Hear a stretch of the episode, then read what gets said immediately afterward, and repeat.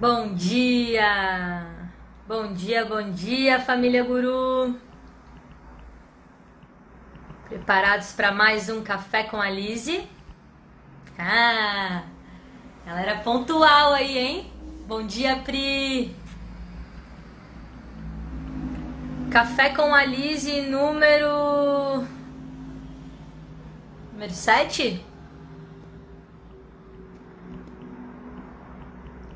Coisa linda.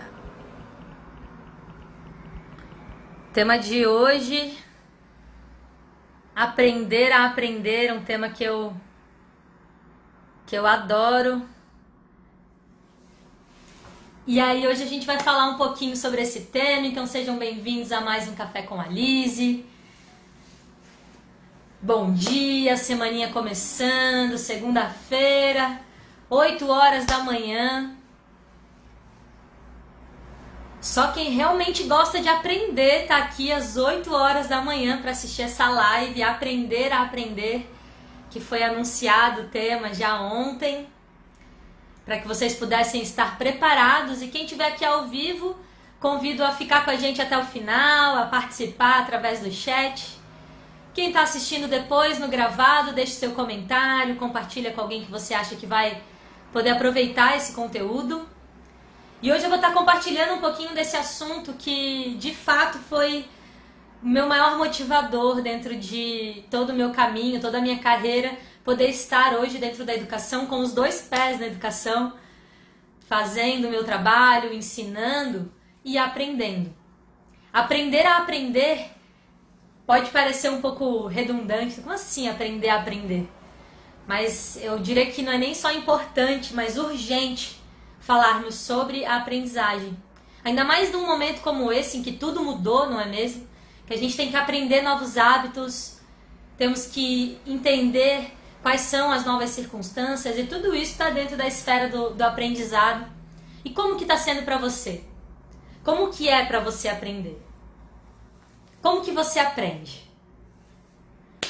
Vamos lá? Estão preparados? Bom dia para todo mundo que está aí com a gente. Sejam bem-vindos a mais um Café com a Lise.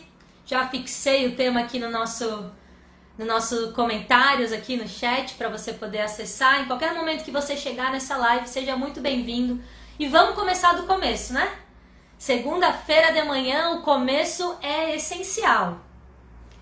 Lembra do que eu já falei algumas lives antes? Como você começa é como você continua. Então, se você começar essa segunda-feira de manhã com uma vibração elevada, respirando, se concentrando, colocando meta para aquilo que realmente importa, tendo seu plano da semana, com certeza essa semana vai ser muito mais leve.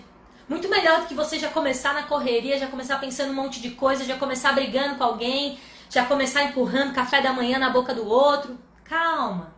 Vamos começar do começo? Vem comigo então para mais um café com a Liz. Estica sua mãozinha aqui na frente.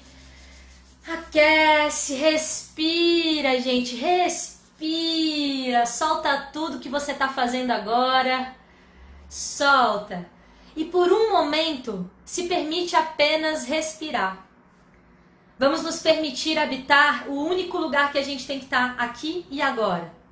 Aqui dentro. Então respira junto comigo, guru. Vamos lá.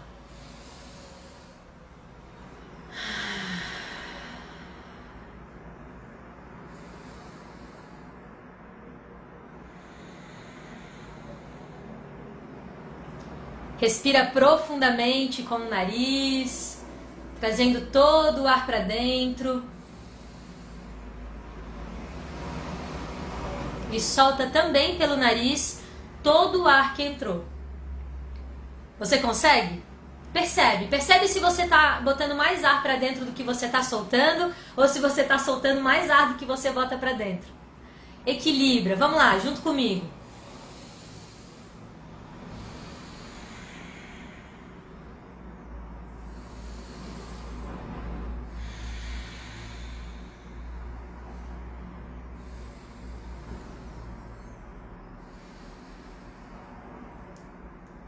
Respira profundamente e percebe como te faz bem respirar.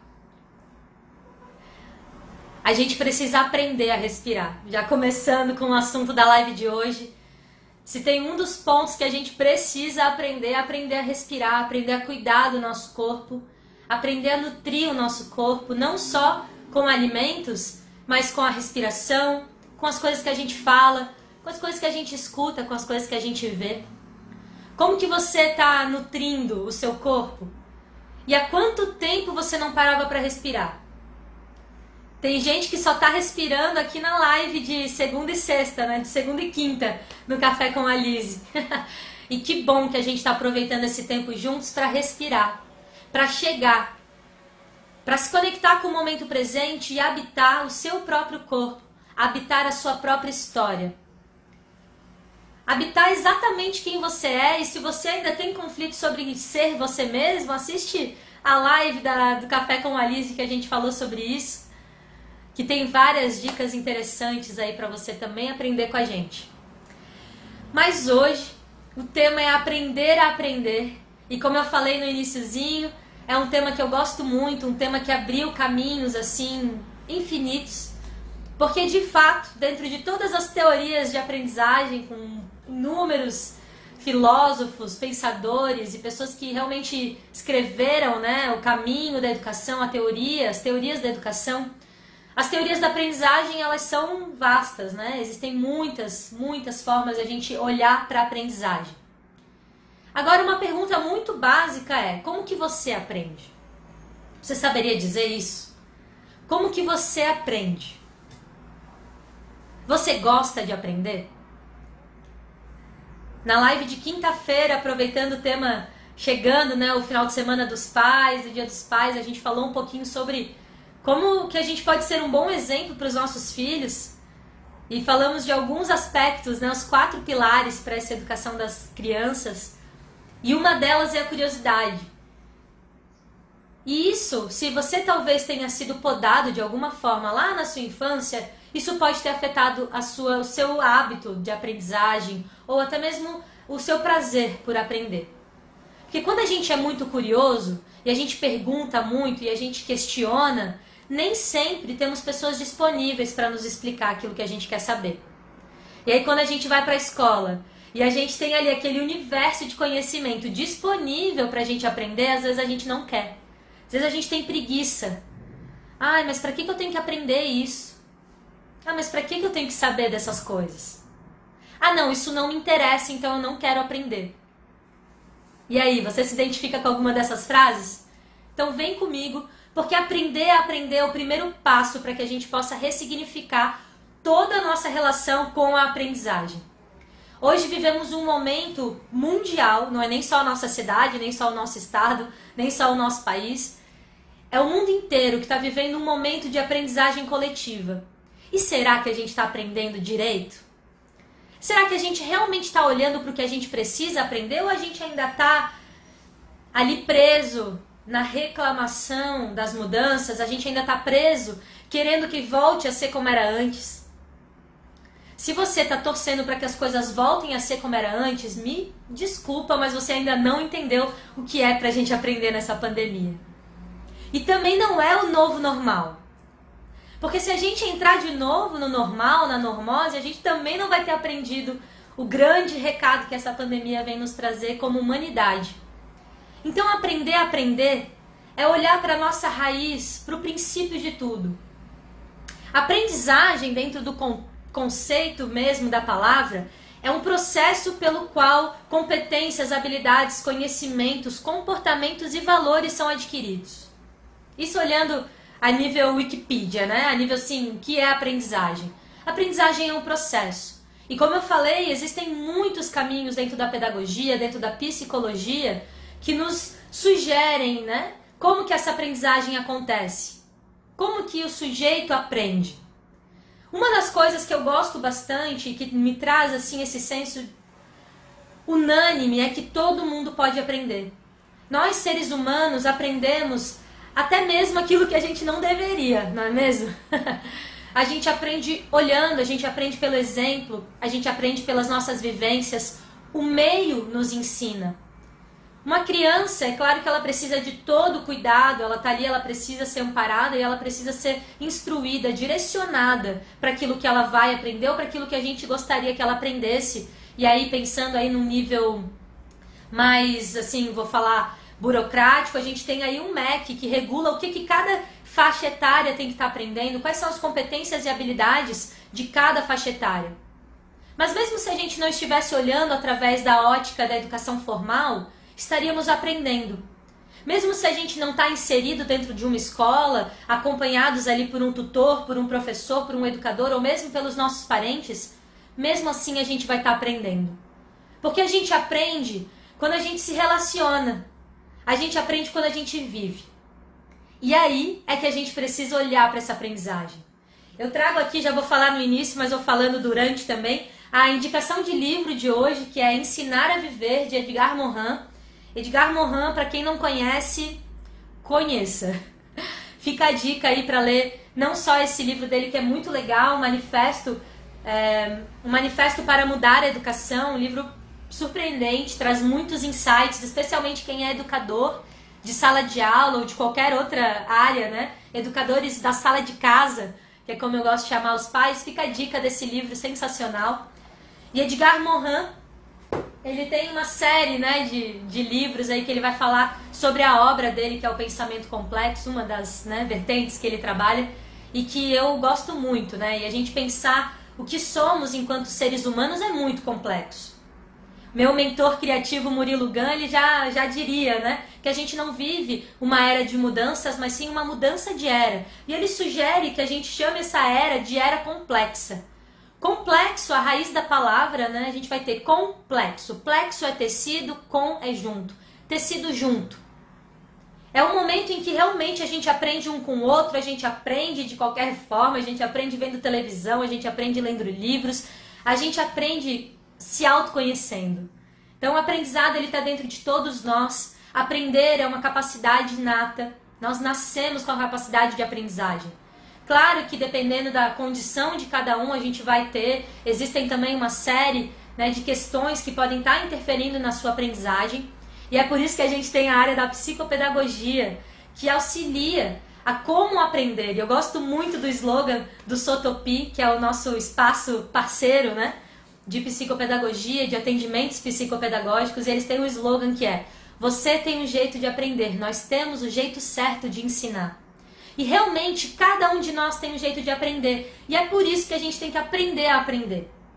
A gente tem que começar a olhar um pouquinho fora das caixinhas que nos foram colocadas e entender que ou você gosta ou você não gosta, ou você tem facilidade ou você tem dificuldade, entender que essa régua, ela tem muito mais nuances do que a gente pode imaginar. Aprender a aprender é primeiro de tudo se autoconhecer e identificar como é que você aprende.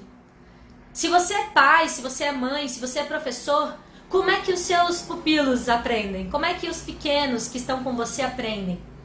Como é que você estimula que o seu filho, ainda em fase de aprendizagem, né, bem assim profunda, principalmente se a gente está falando da primeira infância até 7 anos de idade, como que você estimula que o seu filho tenha gosto por aprender?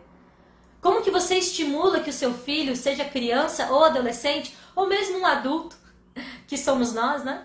Como que a gente estimula o nosso aprendizado? Como que a gente aprende de fato? Então, aprender a aprender esse tema maravilhoso que eu adoro, até porque eu sou uma viciada em aprendizagem, eu adoro aprender, eu estou o tempo inteiro aprendendo. Eu sou o tipo de pessoa que troca férias para fazer curso e tá bom, eu sei que eu tenho que equilibrar, não dá para estar sempre em busca de algo e às vezes eu preciso só me contentar com o que eu já tenho mas de fato é o que me, que me move na vida. A curiosidade. Eu tenho como uma habilidade muito característica a criatividade, mas essa criatividade ela só é alimentada pela curiosidade e pelo aprendizado que eu tiro a cada dia da minha vida. Então, mesmo que eu não vá para uma sala de aula, mesmo que eu não leia um livro novo, mesmo que eu não me matricule em mais um curso, eu vou estar aprendendo algo novo. Isso porque eu amo a aprendizagem, eu amo aprender. E algo que me encantou dentro da escola foi poder observar como que cada um aprende de uma forma. Como que cada aluno traz uma bagagem em si, uma memória, uma crença. que vai conduzir ele por esse caminho. A gente sempre vai ter aqueles grup, aquele grupinho que gosta muito, que senta lá na frente, que presta atenção em tudo que o professor fala. A gente vai ter aquele grupinho que vai estudar um dia antes da prova, mas vai conseguir. E a gente vai ter aquelas pessoas também que vão estar sempre entendendo a aprendizagem como um processo. E ele é um processo de fato. E cada um de nós vai ter a sua forma e a sua maneira de se conduzir nesse processo. Com o apoio de profissionais como educadores, como psicopedagogos, psicólogos, entre outros apoios que a gente pode ter, é melhor e mais fácil da gente lidar com os nossos próprios bloqueios. Porém, se você hoje está aqui nessa live, eu vou te dar algumas dicas que você vai poder fazer a partir de agora, hoje, com o que você tem, olhar para essas suas questões e poder se desenvolver a partir daí. Vamos junto então? Aprender a aprender. Se você está chegando agora, não esquece de respirar, ah, não esquece de habitar primeiro o seu próprio corpo. Isso também é aprendizagem, tá, gente? Aprender a sempre que a gente for começar algo, começar do começo. Começar respirando, começar se disponibilizando para aquilo que a gente vai receber, se abrindo. Se você tá aqui só de passagem, legal, beleza, a gente não tá se vendo mesmo. Mas se a gente tivesse presencial e você não está presente, isso também afeta quem está ensinando. Então, estar disposto para aprender, estar aberto para a sua própria aprendizagem é o primeiro passo de qualquer aprender a aprender. Você tem que querer.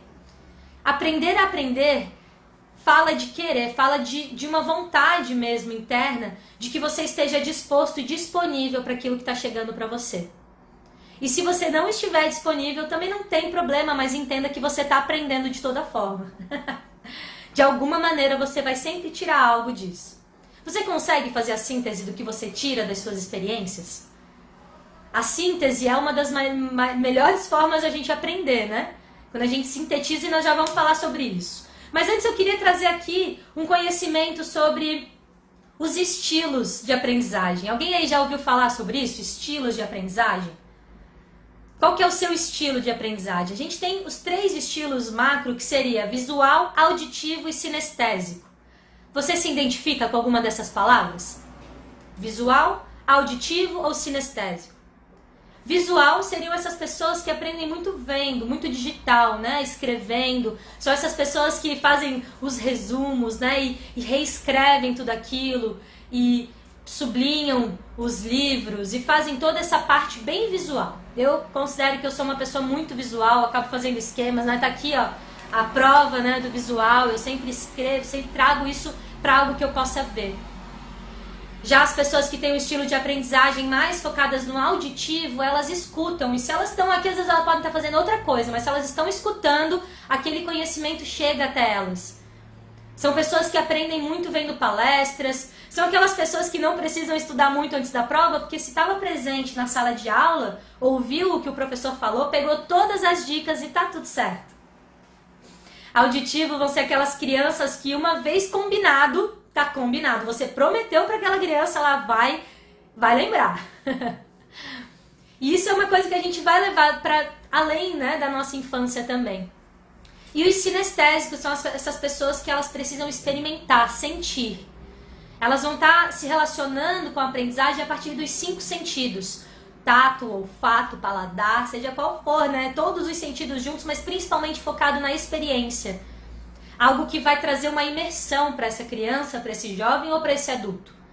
Os estilos de aprendizagem, eles podem estar tá te dando já uma pista de qual é a melhor forma que você tem para aprender. Como que você pode focar os seus estudos, aquilo que você quer revisar, ou aquilo que você quer que é novo, que você quer aprender. Como que você aprende? Qual é o seu estilo de aprendizagem? Auditivo, visual ou sinestésico? Esse é um conhecimento básico assim, mas que às vezes você não sabia, então fica aí, né, para você receber esse conhecimento e começar a se autoconhecer. Vocês viram que todas as lives do Café com a Liz a gente fala a palavra-chave que é o autoconhecimento. E aprender a aprender é aprender sobre a gente mesmo. É o primeiro passo, né? Saber quem a gente é, como que a gente gosta das coisas, quais são os nossos, é, as nossas preferências, os caminhos que se abrem na nossa vida. Três estilos de aprendizagem hoje para você refletir sobre isso e mais do que isso, para você observar nas crianças, nos adolescentes, nos jovens ou até mesmo nos outros adultos que estão com você, qual é o estilo de aprendizagem que essa pessoa traz? Ou que mais aparece dentro da vivência que você tem com ela? Por quê? Porque muito se fala dessa aprendizagem personalizada, muito se solicita que a escola compreenda que cada aluno tem um jeito, mas nós todos somos seres humanos e vivemos em processo de transformação intensa. E a missão da escola em ter uma sala de aula ali com 20, 30 alunos e estar ensinando a eles de todas as formas para eles poderem aprender cada um da sua forma também é um grande desafio. Ainda mais quando a própria pessoa não sabe como ela gosta de aprender ou qual é a sua maior facilidade, né? Então, dentro da escola, a gente acaba utilizando os três métodos e muitos outros métodos para buscar abraçar realmente, para buscar atender a todos os estilos de aprendizagem. Mas se você sabe qual é o seu estilo de aprendizagem, a gente já tem meio caminho andado, porque aí você vai poder criar também as condições para que esse aprendizado chegue. Ou você pode também manifestar e sugerir e solicitar um atendimento um pouquinho mais específico dentro das suas necessidades. A diferença acontece quando você não faz ideia de como que você aprende e quando você está ali fechadinho naquele lugar do eu odeio aprender, eu não gosto da escola, eu não gosto de ler livros, ai que saco isso, documentário, nem pensar. isso é uma coisa que a gente acabou incrustando mesmo, né, numa crença assim de que eu não sei qual é a crença de fato, até porque ela não me pertence, sabe? Eu realmente eu entendo que nós estamos aqui nessa vida para aprender. E que se não fosse por isso, não teria outra razão. Melhor, na minha opinião, né? Talvez para vocês tenham, sei lá, né? Tem gente que tem várias razões, né, para ser um ser humano, mas para mim a única que é plausível é estamos aqui para aprender. Estamos aqui para aprender a partir dos nossos erros, estamos aqui para aprender a partir das novidades que acontecem no nosso mundo, estamos aqui para aprender uns com os outros e com a gente mesmo. Porque a gente também traz memórias, a gente também traz bagagens, que se a gente não aprender com a gente mesmo, que é o primeiro lugar que a gente habita, como é que a gente vai estar disposto para aprender com o outro, né? Então essas três, esses três estilos de aprendizagem já vão te dar aí uma pista também de como tá lidando com essas crianças ou jovens que moram com você, ou até mesmo com os jovens na sua sala de aula. Existem alguns testes que você pode fazer, mas claro que testes, internet, enfim, tudo isso aí vai ser vai ser uma, uma forma de você ver, vai ser um resultado. Mas de fato você tem que mergulhar dentro de si para entender. E aí, se você já é adulto, começa a perceber quais eram os métodos, qual era o professor que te mais te encantava na sua infância. Por quê? Primeiro você pensa em quem era a figura e depois você pensa por quê. O que, que ele fazia que era tão forte, que tanto te cativava? Ele trazia experiências, ele movimentava a turma, ele falava de um jeito muito legal, que era gostoso de ouvir, ou ele fazia aqueles esquemas no quadro, ele desenhava. Qual era o esquema que o seu professor preferido trazia? Quais foram os maiores aprendizados que você teve na sua vida e como que você chegou até eles? Como que você adquiriu esse aprendizado? Tudo isso vão ser pistas. E acima de tudo é importante a gente orientar as crianças. Claro que crianças, dependendo da idade, não vão entender a complexidade do que é aprendizagem, apesar de que elas aprendem todos os dias, o tempo inteiro. Talvez seja complexo demais para elas entenderem que é um processo cognitivo, dadadã, toda essa esfera né, que, que, que está ao entorno da aprendizagem. Mas você, como um adulto responsável, como cuidador, como pai ou como a mãe dessa criança, você pode observar ela. Você pode começar a perceber, testando mesmo, quais são as formas que ela mais se encanta, que ela mais se engaja no aprendizado ou na atividade, vamos colocar assim. E aí você pode estar tá focando em utilizar esse método quando principalmente você for passar para ela comandos importantes. Quando você for ensinar algo muito importante para o seu filho, para sua filha, esteja atento de que cada um aprende de um jeito. Você foi, passou rápido, falou uma vez e saiu. E aí depois você briga com a criança porque ela não entendeu o que você falou, porque ela não fez exatamente o que você queria. Será que você deu atenção o suficiente para o processo de aprendizagem que reside naquele ser? Será que você está atento a realmente perceber qual é o estilo de aprendizagem que ela traz? E fazer, a partir do que você percebe, do que você conhece, a fazer realmente de, de forma que seja coerente com isso? Porque uma coisa é a gente entender que a pessoa que está com a gente aprende de uma forma e a gente dizer, ah, Não importa, mas esse é o meu jeito. Se quiser aprender comigo, aprende assim e vai ser assim. gente, a gente não pode mais reproduzir esse tipo de crença e comportamento. Estamos todos juntos nesse planeta, que só é um planeta, não existe fora, né? Então a gente precisa estar tá convivendo juntos. Ah, a Lute tá dando risada ali, né? Porque é isso, né, Lute? Às vezes a gente bate o pé, não. Que é assim que eu ensino, então é assim, assim, assado e deu. E não é bem assim. E a Lute, nossa coordenadora, tá aí pra né, trazer isso também dentro da nossa escola. A gente vai falar, sim, sobre aprendizagem, especialmente em educação infantil e Fundi 1, em que a gente está ali num contato muito próximo com essas crianças e a gente consegue, inclusive, perceber. Cada professor, especialmente os professores que são professores que dão aula para uma turma e são é, as pedagogas, né? Que são professoras da, de várias disciplinas, vamos colocar assim, elas conseguem ter um olhar muito especial. Muito especial mesmo para cada criança, a gente começa a perceber. Só que a gente está lidando com 20 crianças ao mesmo tempo, 30 crianças ao mesmo tempo. A gente precisa também que na casa dessas crianças a família esteja consciente do que é um processo de aprendizagem. A grande questão é que às vezes nem a gente está conectado com o nosso processo de aprendizagem enquanto adultos. Talvez esse seja um assunto que você nunca parou para pensar. Aprender a aprender? Como assim? Estilo de aprendizagem, como que eu aprendo? Iris, já passei dessa fase, já não aprendo mais nada não. Meu avô que diria isso, eu já não aprendo mais não, filha, não mudo mais. Muda. é muito possível. Eu vejo minha avó usando o WhatsApp. Ah, mas como que, como que não aprende? Como que as pessoas um pouquinho mais velhas não aprendem isso? É, isso é uma crença extremamente limitante. Nós aprendemos até assim o último suspiro da nossa vida a gente vai estar tá aprendendo. Agora, o como a gente aprende, qual é o estilo de aprendizagem que a gente mais tem afinidade? Gente, isso pode ser uma dica de ouro, principalmente para você que está estudando, vamos lá, para concurso, para vestibular, para essas questões que exigem da gente um comportamento de estudante ainda mais focado? Como que você aprende? Qual é o jeito que mais se afina com as suas capacidades internas? Isso é muito importante. E principalmente para os adultos, essa guiança junto com as nossas crianças, seja professor de sala de aula, pai, mãe, tio, tia, independente. Se você convive com jovens e crianças, adolescentes, jovens, crianças, independente, você tem essa possibilidade de apoiar essa criança e esse jovem a se conhecer melhor. Você pode fazer testes, você pode fazer brincadeiras, você pode fazer como você sentir, mas desde que você faça, desde que você se disponibilize a entender a aprendizagem daquela criança e também, gente, lembrando que existem profissionais especializados nisso. A psicopedagogia está aí exatamente para apoiar esse ponto. Né? A psicopedagogia, o próprio nome já diz, né? Vai unir a pedagogia e a psicologia vai olhar o funcionamento do nosso cérebro, vai olhar como que as suas capacidades cognitivas estão trabalhando ao favor da sua aprendizagem.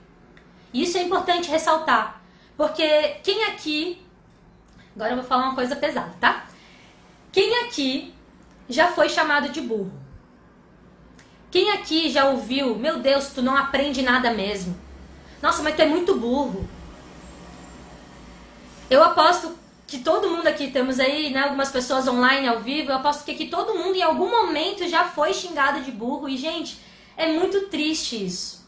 É muito triste. E, de verdade, se em algum momento tem algum pai, alguma mãe, algum professor, qualquer adulto que já tenha reproduzido isso com seus pequenos, com seus jovens, enfim, pare agora.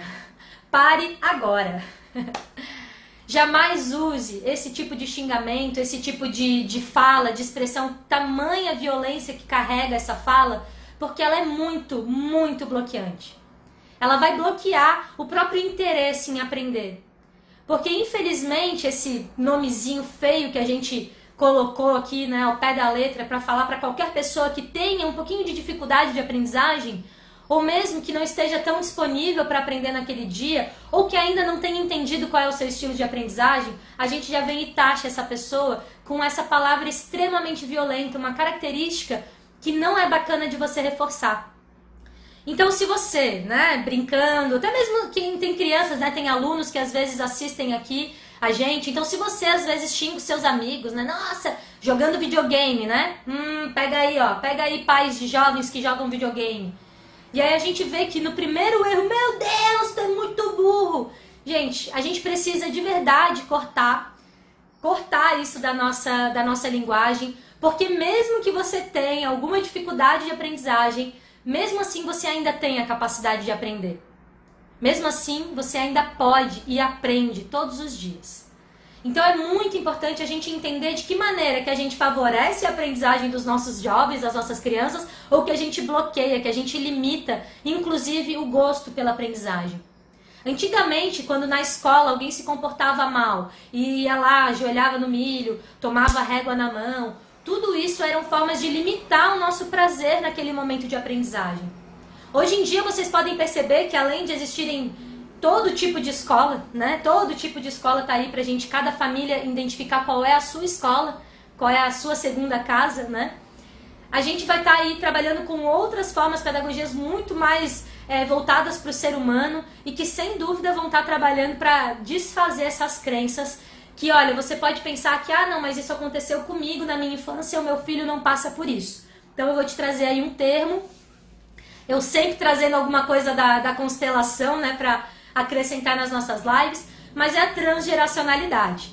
As memórias dos nossos pais, elas estão em nós. As memórias dos nossos avós, dos nossos bisavós estão em nós. Isso é comprovado cientificamente, tá, gente? Não é eu falando aqui da boca para fora.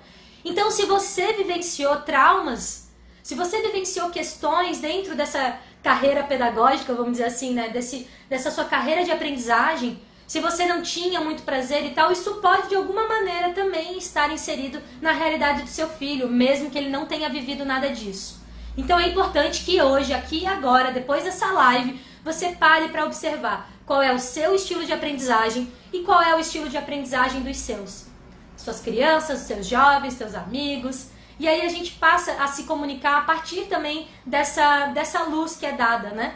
Você cria um caminho, você identifica esse caminho e você vai percorrer a partir dele. Então não adianta você perceber que seu filho é super visual e você continuar só falando. Você vai precisar fazer quadros em casa com a rotina. Você talvez tenha que fazer combinados por escrito. Aproveita o WhatsApp aí, né? Manda lá. É isso. Ah, não, você percebe que seu filho é mais auditivo do que visual, não adianta você escrever textões para ele. Você tem que resumir na sua fala. Ah, não, mas seu filho é sinestésico, ele precisa entender por outras partes do corpo mesmo. Ele precisa entender de outra forma. Que aquilo lá é importante, que aquilo lá deve ser obedecido, digamos assim, se for um comando, né, alguma questão de necessidades coletivas da casa. É importante também quando a gente fala de necessidade, só colocando um parênteses, que a criança também possa expressar qual é a necessidade dela. Nós, enquanto adultos, viemos né, sempre de cima para baixo, ó, tem que ser assim. E às vezes a criança não tem nem a oportunidade de dizer o que, que seria bom para ela. Isso é um parênteses aí, fica para outra live. Então tá, falamos de estilo de aprendizagem, agora eu vou trazer para vocês o segundo ponto da nossa live de hoje, que é a pirâmide de aprendizagem de William Glasser. Não sei se você já ouviu falar desse pensador. O cara ele fez uma pirâmide que, claro, tem muitas controvérsias. Existem outros estudos que dizem que ele não teve uma metodologia que seja comprovada e didi. Mas de verdade, se a gente está aqui para olhar a nível de apenas abraçar, é mais uma forma de aprender, né? É mais uma informação, é uma informação que sugere algo que só de observar a gente já consegue perceber que ela tem sim um fundamento. Mas independente, né? Galera aí da, das academias da pesquisa ainda brigam para saber se essa metodologia, se essa pirâmide da aprendizagem de William Glasser é ou não verídica, deve ou não ser é, valorizada.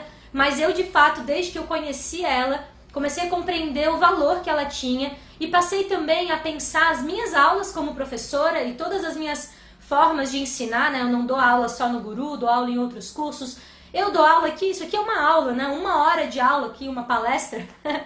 então, é, também de trazer essa, essa pirâmide para esse conhecimento. E é por isso que vocês podem reparar, eu sempre trago as sínteses do que a gente fala, né? E vai para a prática coloque em prática. Faz hoje. Percebe que todas as lives do Café com a Liz eu trago esses dois pontos.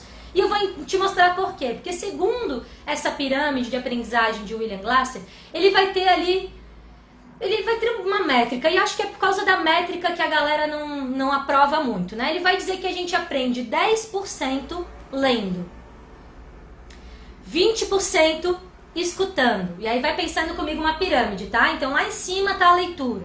10% lendo, 20% escutando, 30% vendo, 50% vendo e ouvindo, 70% conversando, dialogando, repetindo, perguntando, nomeando, recordando, 70%. Olha só como já. Aqui a gente já está falando de metodologias ativas. Quando o aluno não é mais só um passivo. Então, dentro do passivo, ele vai aprender 50%. Ele vai estar ali parado, passivamente, vendo e ouvindo, recebendo, recebendo, recebendo. A partir do momento que ele interage de alguma forma com esse conteúdo, ele está, segundo William Glasser, aprendendo 70%. Na sequência, 80% da aprendizagem é obtida quando você pode praticar, interpretar, escrever, demonstrar. Quando você começa a botar para fora de alguma forma, né? Quando você começa a compreender isso de uma outra maneira e se relacionar com esse conhecimento de outra maneira, não só dialogando, mas também tendo a sua parte na construção desse conhecimento, 80% da aprendizagem é efetiva.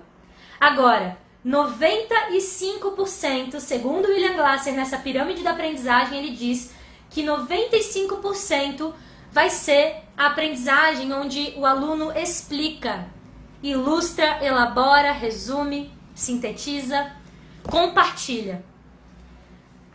Quer dizer então que quando a gente ensina, a gente aprende. É muito louco isso porque de verdade, gente, eu saio de um curso e eu tenho muita vontade de ensinar para as pessoas tudo que eu aprendi. E eu tenho até que cuidar um pouco disso, porque às vezes eu cruzo o limite do tempo da pessoa. Às vezes isso não é do interesse da pessoa, às vezes ela não quer saber daquilo. E aí às vezes a Lizzie é ansiosa que ensinar tudo que sabe, dá, né, enfia ali meio que goela abaixo para a pessoa aprender. Não é bem assim que é o formato. A gente tem que também criar um campo de disponibilidade. A pessoa tem que estar tá querendo para ela né, estar disponível, porque senão vai entrar por aqui e sai por ali. Mas de fato, para mim, olha como, como eu, depois que eu descobri essa pirâmide de William Glasser, eu, nossa, faz todo sentido. Porque quando eu ensino, se eu tô aqui para vocês falando sobre essa pirâmide, cara, eu nunca mais esqueço disso. Se eu ensino isso para alguém, eu nunca mais esqueço. Ela entra para um lugar do meu cérebro, isso não sou eu que estou dizendo, tem estudos e realmente comprovações dentro desse, né, dos processos de aprendizagem nos, nos, nos mostram, nos comprovam que de fato, quando a gente explica para o outro, a gente consolida isso de uma maneira muito mais consistente. E aí vem a questão dos, das apresentações de trabalho. Lembra quando a gente ia lá para frente da sala e apresentava a nossa parte do trabalho? Tudo isso também vai ser uma forma da gente poder estar tá aprendendo e consolidando a aprendizagem. Então, se você pensa que seu professor é chato, ah, o professor não quer dar aula e ele está mandando a gente fazer trabalho, não é bem por aí. Provavelmente seu professor entende o quanto a reprodução do conhecimento vai fazer com que você aprenda ainda mais, ainda melhor esse assunto que ele está trazendo. Da sua forma, com a sua linguagem, com a sua interpretação. Então, na base dessa pirâmide, a gente vai ter a experiência. A gente vai ter essa relação muito próxima do aluno com o conteúdo. E aí, você se identifica com algum desses passos? Você, você concorda com essa pirâmide? Quando você olha para esse conhecimento que eu acabei de te passar, pirâmide de Glasser, né? William Glasser. Quando você lê, você aprende lá pouquinho, né? É aquela coisa, né? Quem aqui já leu um livro e de repente não sabe como é que o livro terminou, preciso ler ele de novo, né? Porque você só leu ele. Eu acabo tendo uma imaginação super ativa, então eu vou lendo e vou imaginando em full HD, as coisas vão acontecer na minha cabeça, e aí eu acabo tendo até uma memorização melhor. Mas, de fato, às vezes eu passei o olho batido, eu já nem sei onde é que eu li. Daqui a pouco eu estou misturando duas leituras diferentes, eu já não sei se eu li num livro, ou li num artigo, ou li num, num post de Facebook, né? Ler, a gente vai estar tá aprendendo 10% daquele conhecimento. Escutando 20%, vendo 30%, vendo e ouvindo. Percebe quando a gente já começa a, a combinar as formas de aprendizagem, a gente já amplifica também um pouquinho mais essa, essa chegada desse conteúdo no aluno ou mesmo em nós, né? Quando a gente vê e ouve. Agora, de fato, 70, 80 e 95% vão estar relacionadas às formas de aprendizagem que têm tem vínculo, que tem relação, que tem troca e principalmente que o aluno não é passivo. Por isso que aquele parênteses que eu fiz de ah, quando você for trazer uma necessidade sua, da sua casa para seu filho, busca ouvir o que ele tem de necessidade também. Ah, minha necessidade é que meu filho não deixe o sapato no meio da casa. Legal. Mas escuta qual é a necessidade dele. Talvez a necessidade dele seja que tem um armarinho de sapatos lá na porta de casa, então. Porque é muito fácil a gente querer colocar a nossa ordem, aquilo que a gente quer que seja feito, sem a gente ter a contrapartida. Do que, que eu também preciso fazer para que essa pessoa esteja mais confortável nesse acordo? Que ela realmente se comprometa com esse acordo. Se ela tiver algo que ela também solicitou, com certeza o compromisso vai ser diferente. Eu faço essa correlação com a pirâmide de aprendizagem porque de verdade, às vezes a gente tem um combinado e não é por querer que a gente não cumpre. É porque a gente não entendeu bem como aquele combinado funciona. Eu sou desse tipo, né? Às vezes eu faço acordos e eu sou campeã em quebrar os acordos, porque eu não entendi como que aquele acordo realmente funcionava. E aí vem a outra pessoa me dizendo: "Olha, mas esse acordo aqui você não fez como devia ser feito". Tá, me explica de novo então como que é para fazer que eu não entendi né? Um minuto para eu poder absorver novamente esse conhecimento. Então, se você traz uma troca e o seu filho tem a possibilidade de também colocar a necessidade dele dentro né, dessa, dessa teoria que a gente está trazendo aqui, ele vai estar tá aprendendo junto com você. Ele vai estar tá compreendendo melhor qual é o combinado, qual é o acordo, qual é o comando ou qual é a matéria. Então, sempre que a gente faz a pergunta lá na sala de aula, né? Alguém tem alguma dúvida? Alguém tem alguma pergunta? Muitas crianças nem levantam a mão, porque elas têm medo daquela palavrinha que eu falei antes. Ela vai fazer uma pergunta e aí o colega vai olhar: Meu Deus, que pergunta burra! Tu é burro, que pergunta idiota! E aí a gente começa a falar desse lugar de sociedade que não valoriza o ato de aprender. A gente valoriza quem sabe, mas a gente massacra quem não sabe. Isso está muito errado. Aprender a aprender é entender que cada um aprende de uma forma, que cada um tem um tempo de aprendizagem, cada um tem um ritmo. E também cada um vai ter a sua capacidade, cada um vai ter a sua habilidade diferente. Então, eu queria trazer para vocês, eu vou trazer hoje quatro pontos, tá? O primeiro eu já trouxe que são os estilos de aprendizagem, qual é o seu estilo de aprendizagem, como que você tem mais facilidade de aprender.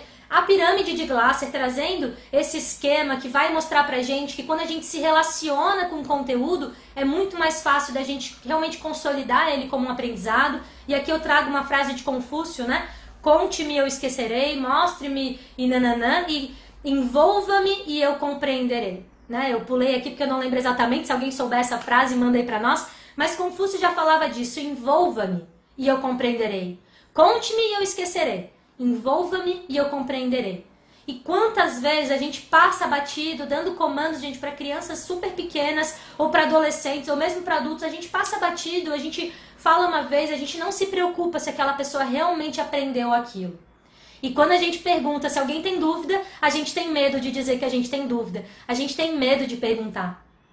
Parece que a gente tem medo de aprender. Principalmente porque o tempo inteiro a gente se sente julgado.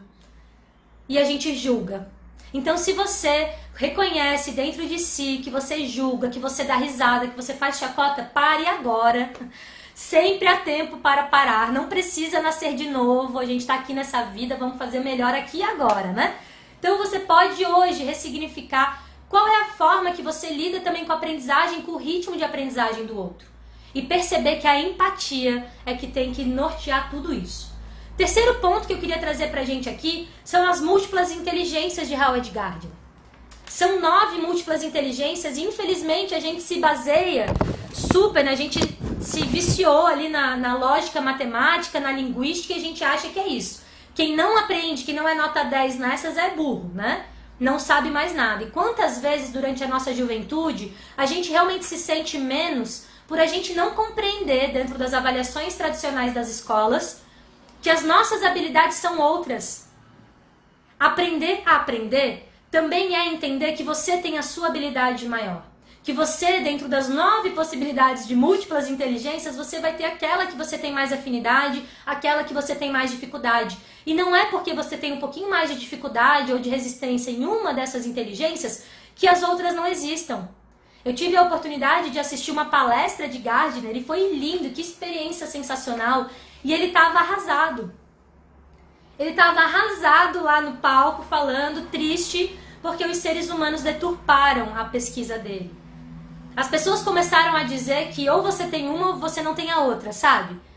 E não! Não é como se, ah, eu tenho então inteligência lógica matemática, então eu não tenho a inteligência musical. Não. Todos nós temos todas as inteligências e nós temos apenas que desenvolvê-las.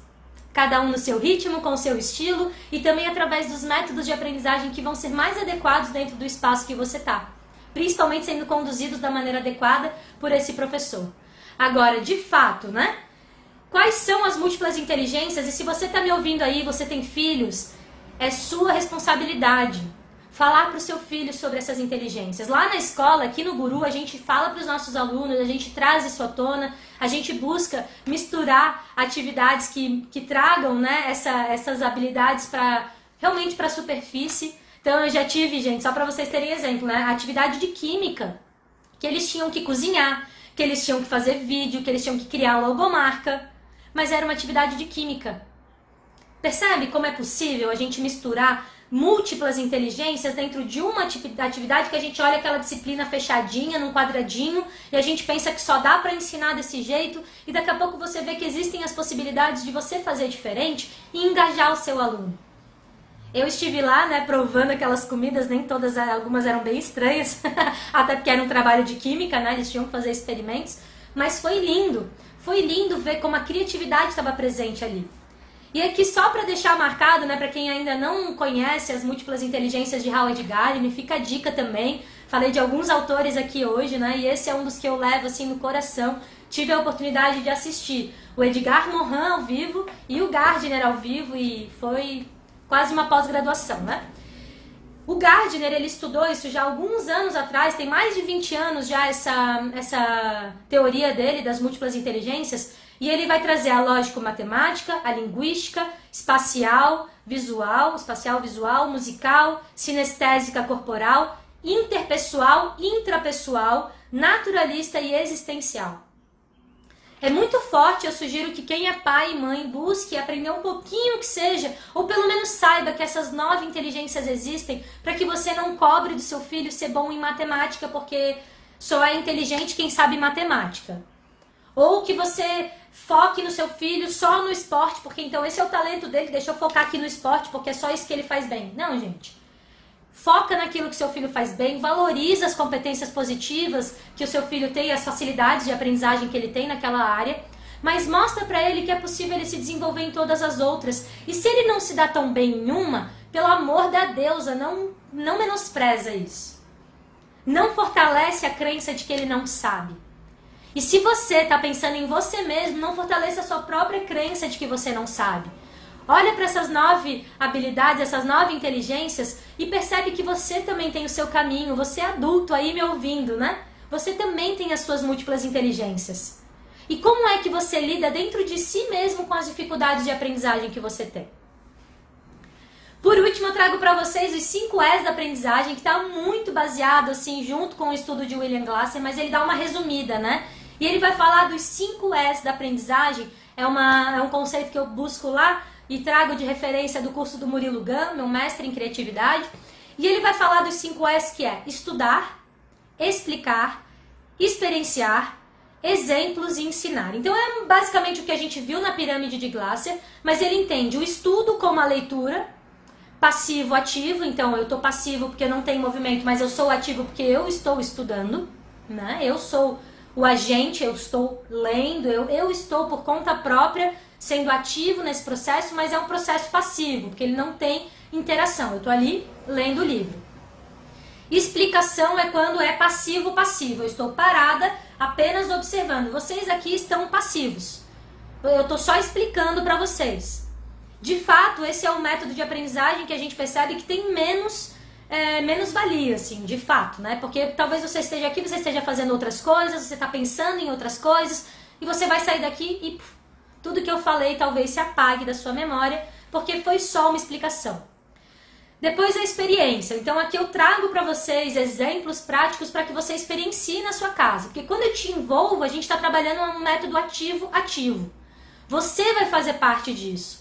Eu trago uma sugestão, é claro que a gente está aqui no digital, não temos como fazer agora presencial, mas eu trago uma sugestão que você leva para sua prática diária. Depois do exemplo, eu queria chamar atenção para isso. A nossa última live falou muito sobre o exemplo. As crianças menores, 70% do que elas aprendem não é na escola. Ou melhor, é na escola, mas é na, no mundo, né? Eu digo que é através do exemplo. Então é também com os pais. O que você faz ensina muito mais do que o que você diz. Olha essa frase. O que você faz ensina muito mais do que o que você diz. Então, trabalhar através do exemplo também é uma forma maravilhosa de você estar tá ensinando né, e aprendendo. Então, eu busco aqui sempre trazer exemplos pessoais, também falo um pouquinho da minha vida para vocês se conectarem com esse vínculo, entender que é gente como a gente. que eu também tenho as dificuldades, que eu também passo pelos desafios e que tem coisas que a gente precisa fazer junto. E esse exemplo ele vai se transformando a partir do momento que eu me abro para entender que ele é importante. Que o meu filho aprende através do meu exemplo. Palavras ensinam, Exemplos arrastam. Então, seu filho ele não vai fazer o que você diz, ele vai fazer o que você faz. E por último, ensinar, que seria de novo também um método ativo-ativo, e é você estar sendo protagonista do conhecimento que você acabou de adquirir, passando ele adiante, compartilhando ele com outras pessoas. 5 S da aprendizagem é muito bacana para que você, quando for planejar uma aula, ou você quer ensinar algo novo para seu filho, você construa algo junto com esses 5 S. Você estuda, ele estuda, ele pode ler, vocês podem estudar juntos, você explica, vocês experimentam, você faz a partir do seu exemplo e você também pede para que ele ensine ou que um, um irmão ensine para o outro, né? Ah, compartilha lá com seu irmão agora o que a gente fez. Qualquer que seja a forma, desde que você esteja atento que elas existam, você pode estar trazendo para o seu dia a dia. Isso também é algo que a gente bate muito martelo aqui no Guru, porque dentro das salas de aula tradicionais, e isso infelizmente se intensificou agora no método online, a gente está na explicação. A gente está aqui falando, falando, às vezes a gente perde né, a, o fôlego de tanto que a gente explica e fala, enquanto a gente percebe e sabe que essa não é a forma de aprendizagem mais efetiva, exceto que você seja uma pessoa super auditiva, né? Que vai nos estilos de aprendizagem que a gente falou no início. Mas essa, essa forma de pensar esses 5 S de aprendizagem pode te ajudar a montar uma aula diferenciada. Hoje no online, apesar de todos os desafios, a gente busca usar metodologias ativas, a gente faz trabalho em grupo, mesmo com todas as né, os desafios e até as restrições que às vezes algumas famílias colocam, do tipo, meu Deus, vocês estão loucos fazer trabalho em grupo. A gente está vivendo uma pandemia e a gente acredita sim que o trabalho em grupo vai trabalhar essas competências, essas habilidades que precisam ser desenvolvidas. E para fechar a nossa live de hoje, eu queria compartilhar com vocês os quatro pilares da educação do século XXI, que foi escrito em 1999 pela Unesco. A Unesco, né, que seria essa vertente tipo da ONU, né, que fala sobre educação, cultura, que rege, né, inúmeros projetos mundo afora, a Unesco tem os quatro pilares da educação do século XXI e eu vou jogar para você para que você reflita se você está ensinando a partir desses quatro pilares dentro da sua casa. E percebe que todas as lives que a gente traz, eu trago muito a casa de vocês. Porque a escola, gente, está fechada. A escola não está funcionando. Não podemos mais confiar o ensino e aprendizagem das crianças e jovens e adultos apenas para os ambientes institucionais. Todo lugar é lugar de aprender. Onde você está agora pode ser um bom espaço para você fazer uma bela de uma, de uma aula aí para quem estiver com você. Os quatro pilares da educação do século XXI é aprender a conhecer, aprender a fazer, aprender a conviver e aprender a ser. Olha que poderoso. E aí vem refletir comigo. Será que a gente está dando conta desses quatro pilares? O aprender a conhecer para mim me remete muito a essa curiosidade, a essa possibilidade de você adquirir, né? Adquirir instrumentos, adquirir conhecimentos, construir conhecimento e também está relacionado à motivação da aprendizagem. Aprender a conhecer é de fato né, o que a escola também trabalha muito, trazendo conhecimentos novos, conhecimentos baseados em cada faixa etária. Aprender a fazer vai estar relacionado muito ao protagonismo, à criatividade, a ir para a prática, poder agir, fazer escolhas, pensar criticamente, criar soluções, reproduzir, é, criar novos conhecimentos ao invés de reproduzir. Então, isso também está muito relacionado ao protagonismo, ao lugar de uma educação profissionalizante, aprender a fazer. Aprender a conviver está super relacionado às habilidades interpessoais e também essa inteligência dentro da teoria das múltiplas inteligências de Gardner, de você se relacionar com o outro, de você ter empatia, você cooperar, você saber respeitar, ter afeto, inteligência afetiva, lidar com conflitos. Isso seria aprender a conviver, aprender a lidar com as diferenças, aprender que o outro é diferente de você.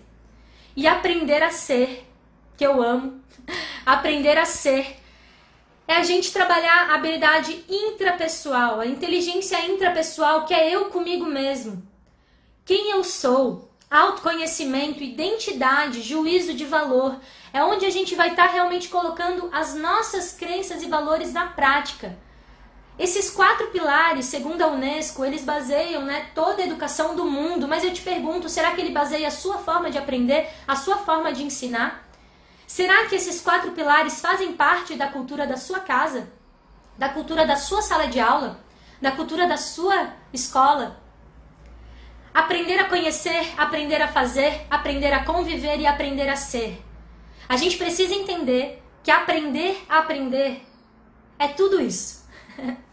e tudo isso faz parte também. Primeiro a gente vai precisar olhar para a nossa forma, para o nosso estilo de aprendizagem. A gente vai olhar para os métodos, para as metodologias ativas que existem, para de que forma a gente pode passar esse conhecimento adiante, entendendo que cada um tem o seu ritmo, cada um tem a sua forma. E que acima de tudo, todos nós temos que estar olhando para esses quatro pilares. Porque de verdade, 1999, gente, Faz 20 anos que essa teoria existe, que esses pilares existem e o quanto a gente ainda está distante disso. O quanto ainda a gente está distante de, de realmente dar aos nossos jovens o total potencial que eles têm, né? Abrir essa porta de potencial que eles têm, para que a gente possa realmente construir esse mundo melhor que a gente quer. Últimos quatro minutinhos da nossa live. Vou trazer para vocês o resumo, a síntese. Afinal, é dessa forma também que eu gosto de trabalhar uma aprendizagem que infelizmente no meio de live totalmente digital a gente fica um pouquinho distante, vocês ficam mais me ouvindo, mais a minha explicação, mas trago aqui a síntese. Nós falamos hoje sobre os estilos de aprendizagem, nós falamos da pirâmide de William Glasser, com a maneira, né, as porcentagens do quanto que a gente aprende em cada método, falamos das múltiplas inteligências de Howard Gardner, falamos os 5 E's da aprendizagem e também sobre os quatro pilares da educação, do século 21 segundo a Unesco. Agora eu te pergunto e te desafio, o que, que você vai fazer com isso hoje? Ó, vou, vou praticar na aula de reforço que darei hoje. Que bom, Tati! É isso aí. Traz os 5 S da aprendizagem, traz isso para sua prática. Hoje eu te desafio a sentar com o seu filho, sentar com os seus alunos e entender qual é a forma que ele aprende e se esforçar para encontrar esse diálogo. Entende que o caminho é sempre 50-50. A gente tem sim que fazer o nosso esforço, a nossa parte desse trabalho para chegar até o outro lado que a gente quer ensinar. Percebe que quanto mais você interagir com o seu, o seu é, aluno, o seu filho, melhor você vai estar tá, é, né, ajudando ele a aprender as coisas sobre a vida. E, gente, esses quatro pilares da educação do século XXI é o que eu mais gostaria de entregar para vocês como uma forma de revolução. Revolucione no que a gente está fazendo em sala de aula, na sala de casa, onde quer que você esteja. Leve isso adiante e mais do que isso, eu te desafio a compartilhar o conteúdo dessa live, não só o link, tá, gente? Não é tipo assim, ai, ah, assiste essa menina aqui que ela fala bem legal. Não, não, não. Eu te desafio a você fazer uma aula sobre isso. Eu desafio você a contar para alguém. Se você tem um companheiro, uma companheira, conta para ela, conta para ele. Conta para o seu filho, se ele já tiver um pouquinho mais de idade, for entender a complexidade, conta para ele algum dos assuntos que você aprendeu hoje. Dessa forma, o seu aprendizado vai ter sido consolidado. E não esquece da dica Edgar Morin. Fica a dica aqui para vocês lerem. Ele tem também os sete saberes necessários para a educação que é um livro revolucionário. Ele já escreveu, sei lá, acho que há mais de 10, 15 anos. Pediram para ele escrever uma nova versão. E sabe o que, que ele falou? Eu não vou escrever uma nova versão se vocês ainda não aprenderam essa. Gente, Edgar Morin, um cara maravilhoso, super velhinho, viveu guerra, viveu exilado e hoje está aqui ainda hoje trazendo muita informação e conhecimento pra gente. Fica com essa dica e com todas as outras que eu dei. A gente se encontra na quinta-feira para uma live super especial, onde eu vou entrevistar Judite Nolasco, nossa diretora geral. O tema da nossa live é Por que Guru? Se você tem alguma dúvida, alguma curiosidade sobre o porquê que a nossa escola se chama Guru, Vem comigo quinta-feira às 19 horas, que a gente vai estar aprendendo junto com a Judite um pouquinho mais da história dela. Judite, nossa diretora e minha mãe, né? Então vem que vai ser imperdível. Essa relação de mãe e filha vai ser exposta também para a gente poder compartilhar com vocês o nosso caminho até hoje. Um beijo grande, gratidão Bruno, gratidão Jéssica, João Paulo, todo mundo que esteve comigo hoje.